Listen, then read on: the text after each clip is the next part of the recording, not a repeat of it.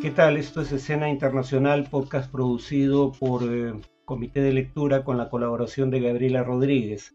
Comienzo con noticias recientes del ámbito político internacional. En Kenia, el candidato perdedor, Raila Odinga, eh, anunció que impugnará los resultados de las recientes elecciones presidenciales.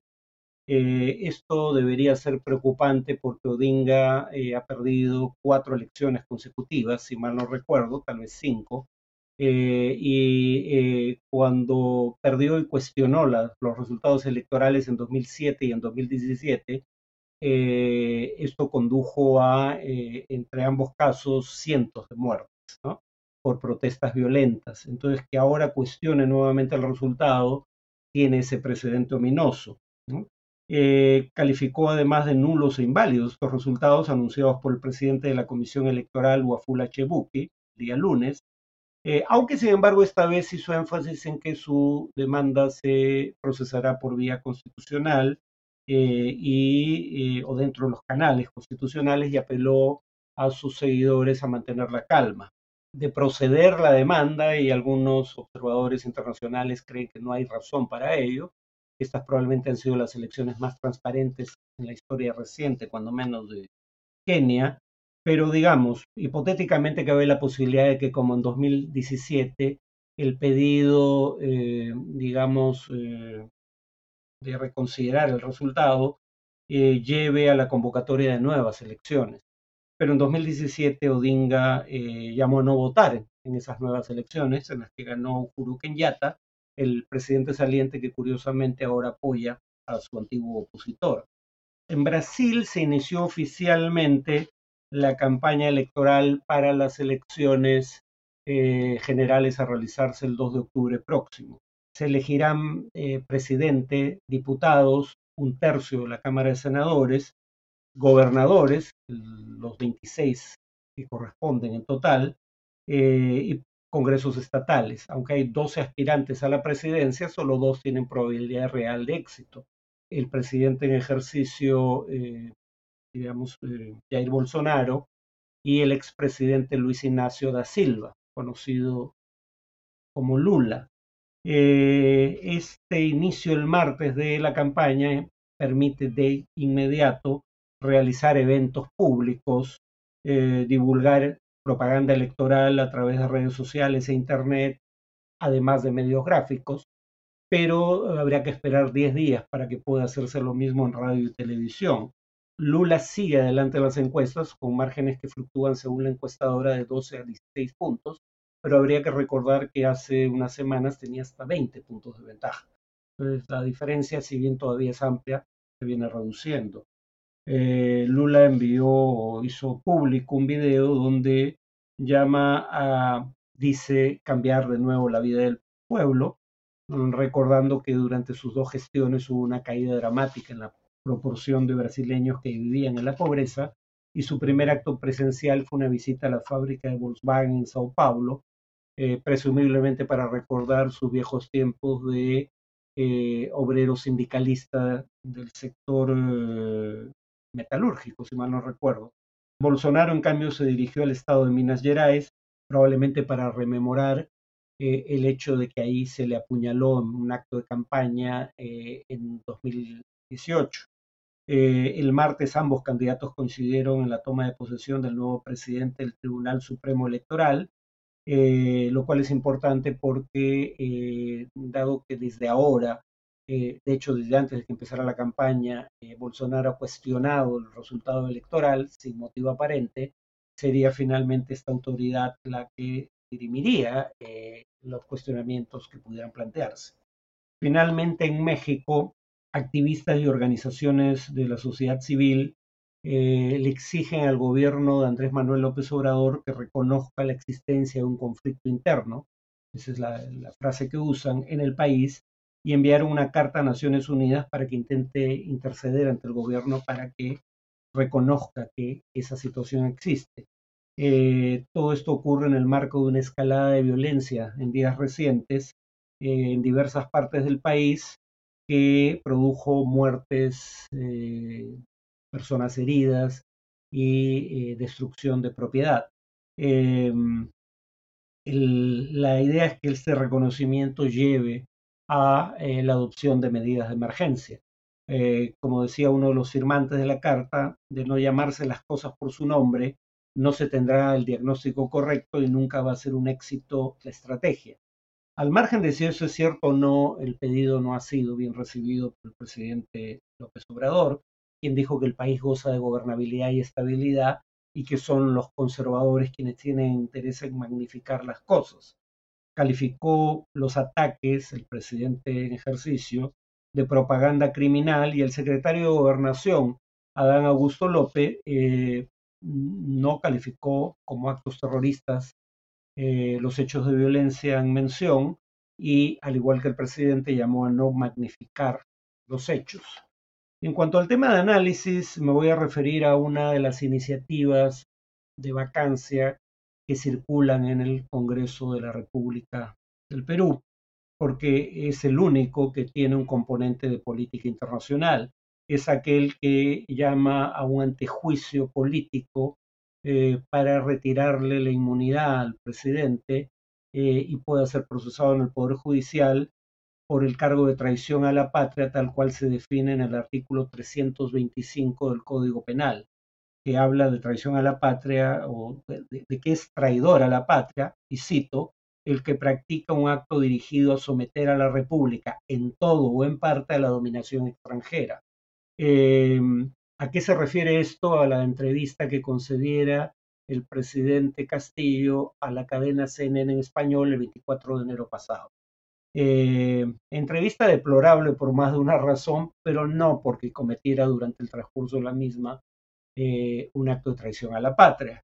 Eh, yo en principio no me opondría a la remoción del presidente y a la convocatoria de elecciones generales, no solo presidenciales, si eso se hiciera dentro de los cauces constitucionales.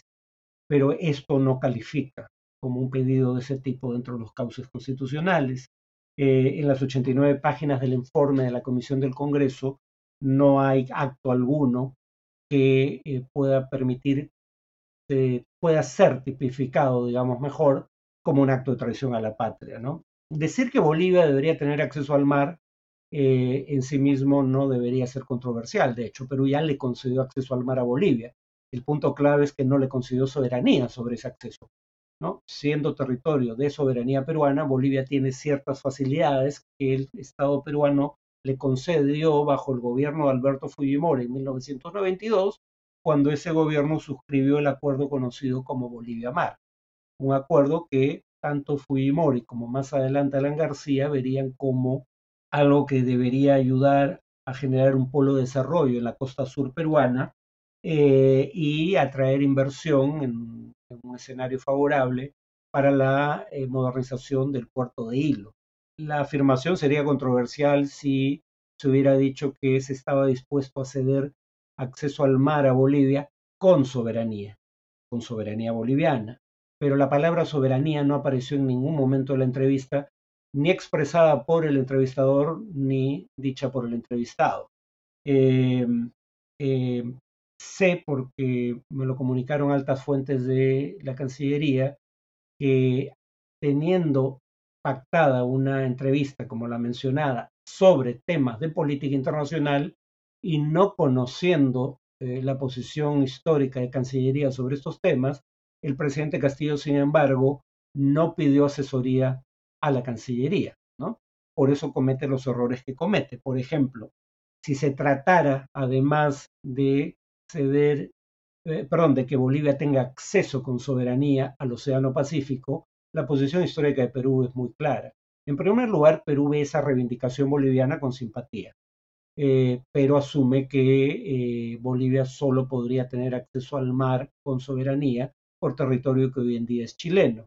Y eso solo podría implicar a Perú en la eventualidad de que Chile le ofreciera a Bolivia salida con soberanía por territorio que fue peruano hasta la Guerra del Pacífico. Eso, de acuerdo al protocolo, perdón, protocolo complementario al Tratado de Lima de 1929, requeriría un acuerdo previo entre Chile y Perú. Solo en ese escenario eso sería un tema de incumbencia para la Cancillería peruana.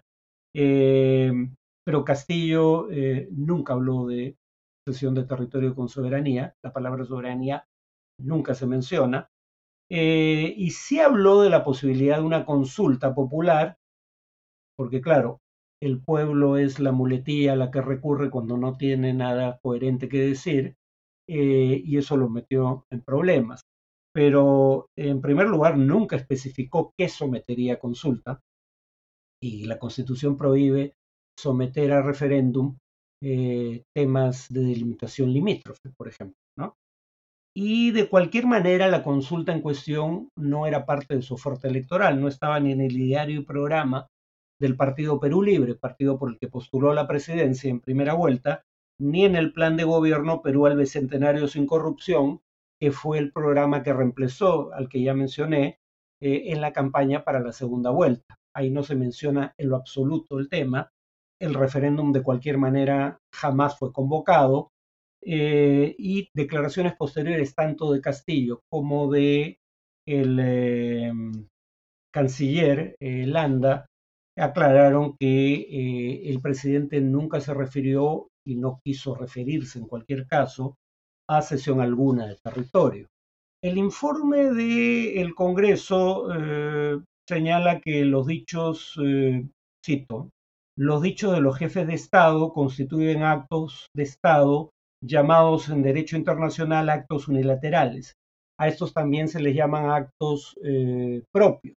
Y el punto es que estos actos propios o unilaterales pueden generar, eh, digamos, eh, derechos expectaticios, tienen algunos, o en todo caso pueden generar obligaciones de quien realiza esos actos respecto a terceros. Eh, el problema es que acá no hay ninguna controversia que involucre a otros estados dentro de la cual puedan ser estas declaraciones tomadas como actos propios. De hecho, como mencioné, las declaraciones se dieron el 24 de enero y nadie recuerda que el gobierno boliviano haya emitido pronunciamiento alguno sobre la materia. O sea, aquí no hay una controversia jurídica internacional dentro de la cual estos actos propios unilaterales pudiesen generar obligaciones para el Estado peruano frente a terceros. Eh, no tiene mayor sentido este argumento esgrimido en el informe eh, de una comisión del Congreso que pide acusar de traición a la patria al presidente Castillo. Reitero, eh, me considero opositor a este gobierno, no me opondría a la posibilidad de que sea removido del cargo el presidente Castillo eh, en un contexto en el cual, por ejemplo, hubiera reformas al sistema electoral para dar garantías mínimas de que lo que venga no sea eh, tan deplorable como lo que tenemos ahora a nivel tanto del Ejecutivo como del Legislativo, tras las cuales se realizarían elecciones generales. Pero si eso se hace fuera de la Constitución, sí me opondría. Eh, por último, mencionaría un tema, eh, se produjo, y pasó casi totalmente desapercibida, se produjo un pronunciamiento de cuatro gobiernos de la región sobre la situación política en el Perú. Tres de ellos gobiernos de izquierda. Eh, los más importantes, los de México y Argentina. Si mal no recuerdo, el tercero era el de Colombia. Pero también había un gobierno conservador, el gobierno de Lazo en Ecuador, y los términos del pronunciamiento eran francamente eh, bastante mesurados. ¿no? Solo se decía que había que propiciar un diálogo eh, entre eh, el Ejecutivo y el Legislativo como medio para salir de la actual crisis política. Algo que es difícil de cuestionar, digamos, ¿no? y claro, creo que el tono del mensaje y el hecho de que se incluyera un presidente conservador en el pronunciamiento son importantes porque precisamente se quiere incidir en un contexto de polarización dentro del Perú y algo que hubiera sido percibido como un pronunciamiento sesgado, eh, o bien porque todos los firmantes eran presidentes de izquierda, o bien porque el contenido pudiera tener afirmaciones controversiales, para evitar que eh, eso incidiera en la polarización en curso en el Perú, se emitió de la manera en que se emitió, pero mi presunción es que todas las partes eh, involucradas en la crisis política peruana simplemente han decidido ignorarlo porque tal diálogo no parece eh, que vaya a tener lugar. Bueno, el gobierno lo, lo invocó, pero recordemos que este gobierno, específicamente el presidente Castillo, dijo que iba a convocar a un gabinete de ancha base, una conversación con el arzobispo de Lima, eh, para luego eh, desdecirse y ser insultado el arzobispo de Lima por el premier del gobierno de Castillo. En todo caso, si hubiera alguna iniciativa regional en torno a la crisis política peruana, muy probablemente esa tendría eh, mayor peso relativo, mayor peso político, eh, si se diera, como ha sido el caso en ocasiones anteriores, eh, como una acción conjunta que coordinara una potencia regional como Brasil. Eso difícilmente va a ocurrir bajo el gobierno de Jair Bolsonaro, pero en noviembre próximo podría ser elegido presidente de Brasil en segunda vuelta, si no gana en primera, eh, Luis Ignacio Lula da Silva, quien ya tuvo iniciativas exitosas de política internacional para la región, como por ejemplo el reconocimiento de Palestina como Estado en 2011. Eh, entonces, digamos, algo como esto podría tener mayor incidencia en el proceso político peruano en la eventualidad de que Lula sea elegido presidente de Brasil, pero este pronunciamiento, como ya indiqué, virtualmente ha pasado desapercibido y no va a tener mayor efecto eh, sobre lo que ocurre en el Perú en este momento. Bueno, eso es todo por hoy. Eh, nos vemos en el siguiente podcast.